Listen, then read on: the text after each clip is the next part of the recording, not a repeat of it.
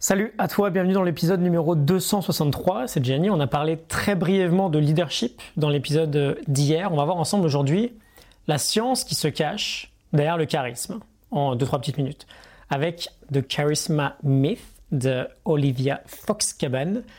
Euh, là encore un livre que l'on développera un peu plus en 2019, c'est très très bon. Tu penses peut-être que le charisme, soit on l'a, soit on l'a pas. Euh, lui, il a du charisme, c'est naturel. Euh, lui ou elle, hein. lui ou elle n'en a pas, elle en aura jamais de sa vie, c'est comme ça. Bon, au-delà du fait que ce soit déjà une vision très orientée euh, fixed mindset et pas growth mindset, c'est un esprit de croissance. Je te mettrai en description des épisodes sur ces notions-là si jamais tu veux développer un peu plus. En réalité, c'est ce que pensent la plupart des gens. On pense que le charisme, soit on l'a, soit on l'a pas.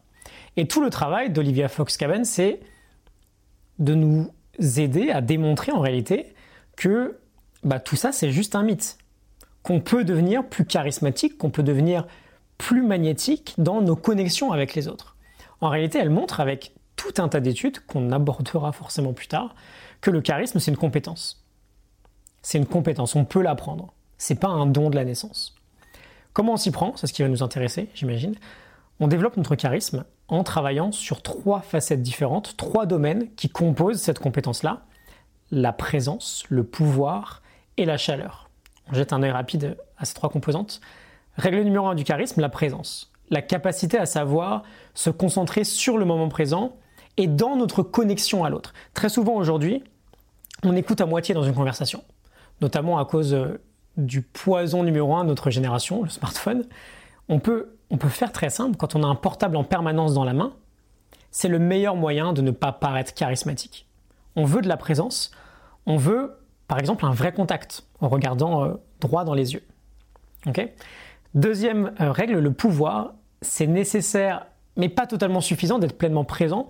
On veut aussi être perçu comme étant une personne qui a un certain pouvoir, que ce soit une certaine intelligence, une certaine créativité, une certaine autorité, une certaine expérience, de la force physique aussi. Peu importe en fait, on veut montrer une forme de pouvoir. Et euh, bah, si on ne sait pas par où commencer, on peut le faire simplement avec notre posture. On développe un peu son charisme en prenant soin de son langage corporel, en se tenant droit, en souriant, en respirant calmement, en étant très calme d'une manière générale. Et enfin, troisième règle, la chaleur, c'est une sorte de présence, mais encore plus approfondi, encore plus développé, un peu plus proche de la bienveillance en fait. On veut vouloir impacter le monde qui nous entoure d'une manière positive. On veut vraiment vouloir prendre soin des autres en leur souhaitant vraiment le meilleur. Ok, trois minutes, trois facettes du charisme, la présence, le pouvoir et la chaleur. Quel est ton point fort parmi ces trois? Quel est ton point faible aussi? Et vois comment tu peux progresser sur ces domaines-là. On approfondira hein, tout ça euh, très bientôt.